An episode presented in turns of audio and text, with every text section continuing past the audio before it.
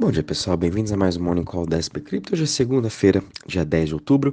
Para começando aí a semana, a gente já começa com um mercado bem volátil. Tanto os mercados globais estão caindo aí já mais de 1%, o S&P uh, futuro já caindo também 0,75%. Quando a gente olha já o mercado de cripto, também continua numa queda aí de 1%. A gente vendo o Bitcoin caindo 1,12%. Tudo isso também já vem de notícias aí de, de volta, né?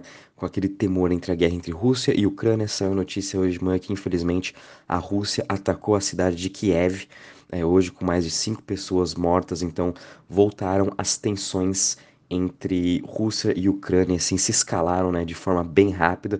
Uh, agora vamos ver qual vai ser a resposta em relação à da União Europeia, da própria Ucrânia em relação a isso. Então acho que o mercado tinha até esquecido um pouco uh, desses temores contra a guerra, né? Todo mundo muito focado na parte do FONC, na parte da recessão global. Mas por fim a gente ainda continua uh, durante nessa guerra faz fazer mais de um ano praticamente. E a gente agora uh, os mercados né, voltaram a pensar nisso, então por isso a gente está tendo esse dia de aversão totalmente ao risco. Com isso, a gente está vendo o dólar continuando subindo 0,4% a 113 pontos. E a gente também vê aí o Treasury dos Estados Unidos, né, o Tesouro Americano de 10 anos, como também o de 2 anos, uh, voltando a subir aí o de 2 anos acima de 4,30, o de 10 anos acima de 3,90. E diante de uma semana que é muito importante para a decisão de taxa de juros nos Estados Unidos. Quem sabe a, a gente vai ser quarta-feira, né? O FONC, então até lá a gente vai ter bastante volatilidade, por isso uh, fiquem atentos ao mercado, né? Como eu falei, a gente está vendo o Bitcoin caindo 1,12%, 19.258. Ele se manteve muito bem durante o final de semana todo nessa região dos 19.500 é, e agora por conta dessas notícias da guerra entre Rússia e Ucrânia a gente está vendo todo o mercado começando a entrar em pânico. O Ethereum também caindo aí 1% a 1.306, BNB caindo 1,82% a 273 dólares. BNB também a gente ainda vai ter que aguardar esses próximos dias para fazer a votação em relação ao que, que vai acontecer com os fundos do hacker, né, daquele hacker de quinta-feira que ainda possui mais de 480 milhões em BNB na sua wallet. Provavelmente vai, vai, ter feito, vai ser feitas essas votações e provavelmente aí no final delas vão estar tá vendo que eles vão, esse, esse valor, né, vai ser queimado uh, de BNB, então eles vão tirar de circulação, que por um lado é até positivo. A gente está vendo também o Ripple caindo 0,78% a 0,51%. O Ripple uh, teve também um final de semana muito bom, subindo em mais de 3%. Tudo isso também são especulações para a notícia entre Ripple e SEC, que vai ser muito positivo para a Ripple. Quem sabe o juiz vai tomar o lado dos, da, da Ripple, né? É tudo isso que o mercado de cripto está aguardando. A gente também está vendo Cardano caindo 1,89% a 0,41%, Solana caindo 0,72% a 32,55% e Dogecoin caindo 2,75% a 0,06%. Já quando a gente compara as maiores altas das últimas 24 horas, a gente está vendo o Huobi Token subindo 6% a 4,35%. Muito disso também é, são das notícias de que uma empresa uh, adquiriu a Huobi. Depois eu estar falando um pouquinho mais aí quando chegar na parte da notícia. Infelizmente não foi a FTX, mas a Huobi conseguiu vender para outro fundo. A gente também está vendo TRX, a Tron, subindo 2,47% a 0,06%. MakerDAO também subindo 2,35% a 904 dólares e Stellar subindo 0,77% a 0,12. Já quando a gente compara as maiores quedas das últimas 24 horas, a gente está vendo Quant Network caindo 9,42% a 149,53%, seguido de Chiles caindo aí 5% a 0,20%. Chiles também teve esse ótimo momento aí nas últimas semanas por conta dessa antecipação para a Copa do Mundo, né? Então agora a gente está vendo aí essa realização de preço no seu token, mas fiquem atentos, né? Porque à medida que a Copa cada vez mais vai se aproximando, que já é mês que vem, a gente pode voltar a ver aí uma grande especulação, não somente em Chiles como Algorand, mas também as próprias aí tokens dos times de futebol, né? Como Brasil, Argentina, Peru, Portugal, enfim, todos eles já estão listados. A gente também está vendo Ethereum Classic caindo 3,80% a 26,02 e IMX, né, a plataforma de marketplace de NFT Layer 2, caindo 3,75% a 0,71. Só fiquem atentos com a eh, IMX, pessoal, que também vai ter um unlock gigantesco de mais de 300 milhões de dólares vindo aí na primeira semana de novembro. Então a gente pode ver sim mais muita volatilidade no seu preço, né, à medida que a primeira semana de novembro vai se aproximando. Bom, pessoal, quando a gente vem agora para a parte do Crypto Fear Index, sem muitas novidades, Extreme Fear, ainda mais com as notícias de hoje com a guerra da Rússia e Ucrânia, e também olhando o calendário econômico, né, a gente pode continuar vendo aí a gente nessa questão do Extreme Fear, como também está na mesma coisa no mercado de ações, quando a gente vê o, o, Fear in Greed index do mercado uh, acionário, né? Então, de novo, a gente está nas mínimas históricas, tanto de, cripto, de, de, sentimento de mercado negativo, né? Tanto para cripto quanto para ações, a gente está muito parecido.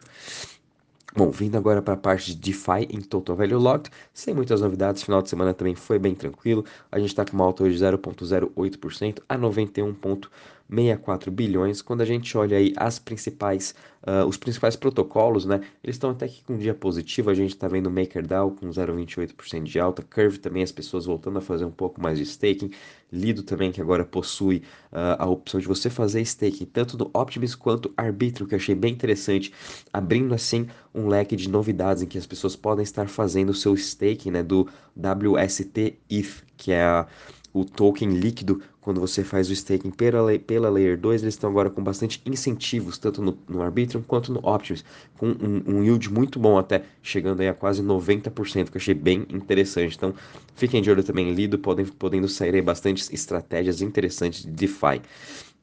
Já quando a gente olha um pouco em relação às chains, a gente tem também muitas novidades. Hoje está um dia sendo positivo aqui para as top 10 uh, chains. E o Ethereum, obviamente, com o maior market share de 62,23%, seguido de BSC, Tron, Avalanche e Solana, né? Optimus aqui tomou o lugar do Polygon com 1,86 bilhões em total value locked. Optimus ainda continua nesse seu OP Summer, uh, então também Arbitrum vai estar muito em breve entrando nesse Summer aí para competir juntamente com a Optimus e também muito em breve a Starkware. Então a guerra entre as Layer 2 só está se esquentando, né? À medida que esses outros dois grandes projetos vão estar lançando o seu token e com certeza vão ter incentivos gigantescos para as pessoas que estiverem aí usando cada vez mais os seus produtos. Então a gente pode ver sim uma alta aí em, em TVL, tanto da Arbitrum como também Starkware. Optimus, quem sabe, vai se manter estável, mas muito provável que a gente possa ver também um dinheiro migrando do Optimus para arbítrio em busca aí desses novos tokens, em busca também de novos retornos. Bom, pessoal, quando a gente olha aqui em relação às notícias, a gente não teve muitas novidades, afinal, como falei, final de semana foi bem tranquilo. A gente viu aqui que finalmente agora a Starknet vai ter uma versão do Uniswap, um time do Ethereum, eles fizeram um fork da Uniswap, né? Não tem nenhuma afiliação, eles criaram aí, fizeram meio que um Ctrl C, Ctrl V do seu código e lançaram agora na Layer 2, na Layer 2 Starknet, né?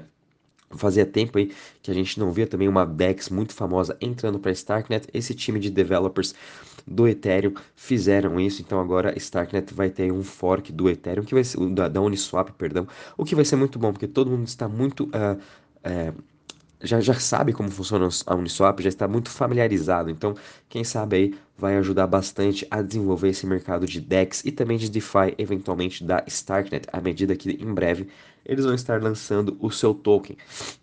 A gente também vê que uma nova startup chamada ARK acabou de levantar 5 milhões de dólares. Eles pretendem se tornar a BlackRock do mercado de Web3, o que eu achei muito interessante. A BlackRock né, a maior gestora hoje uh, do mercado de, tradicional do, do, de TradeFi, e a gente sabe quão DeFi é muito importante e a ARK vem aí para realmente desmitificar toda essa parte de DeFi para fazer cada vez mais fácil os investidores, os usuários acessarem esses tipos de produto. E o que nada mais é o que a BlackRock fez através dos seus ETFs, através dos seus fundos também para family office, enfim, mas a BlackRock é muito famosa pelo acesso aos ETFs, que ela tem ETFs de todos os tipos, né? São aqueles fundos de índices que faz com que qualquer investidor de varejo possa ter acesso aí a uma cesta de diferentes ações. Então, quem sabe a ARK também vai, vai criar um vários tipos de ETF para o mercado de cripto, que também seria muito interessante, mas enfim, a gente vê aí mais uma empresa de DeFi recebendo um aporte de 5 milhões de dólares, que eu acho muito positivo.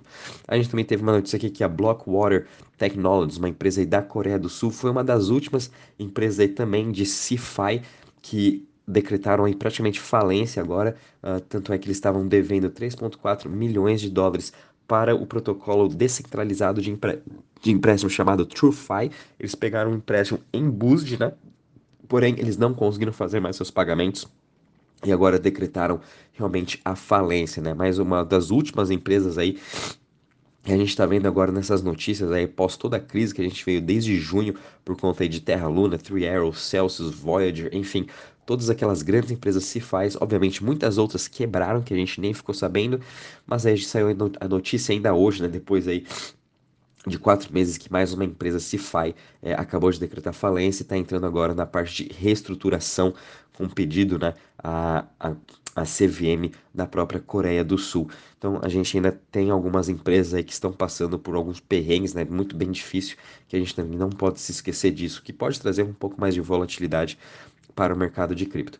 E para finalizar aqui, a gente viu que a Huobi né, foi adquirida pela About Capital, né, é uma própria, é um fundo de M&A Uh, então foi muito interessante. Não foi pela FTX, até achava que a FTX ia tentar comprar uma parte da Huobi, mas eles compraram aí 100% da companhia, por isso também que a gente está vendo aí o seu token subindo neste dia de hoje. Bom, pessoal, em relação às notícias, é isso mesmo. Ao mercado, vamos todo mundo ficar atento, né? ainda mais agora com as notícias entre a guerra Rússia e Ucrânia, com essa explosão que teve em Kiev. Então, todos os olhos também vão estar um pouco disso. É, e, obviamente, ao longo desse dia, a gente vai ver aí pronunciamentos, provavelmente do Biden, dos Estados Unidos, da Europa, em relação a essa guerra, sem falar que quarta-feira a gente vai ter o FONC. Então, todo mundo fique atento. Uh, se for para especular, né, melhor a gente ficar de fora e aguardar o mercado passar aí de quarta-feira para a gente tomar melhores decisões. Qualquer novidade, aviso vocês. Um bom dia e bons trades a todos.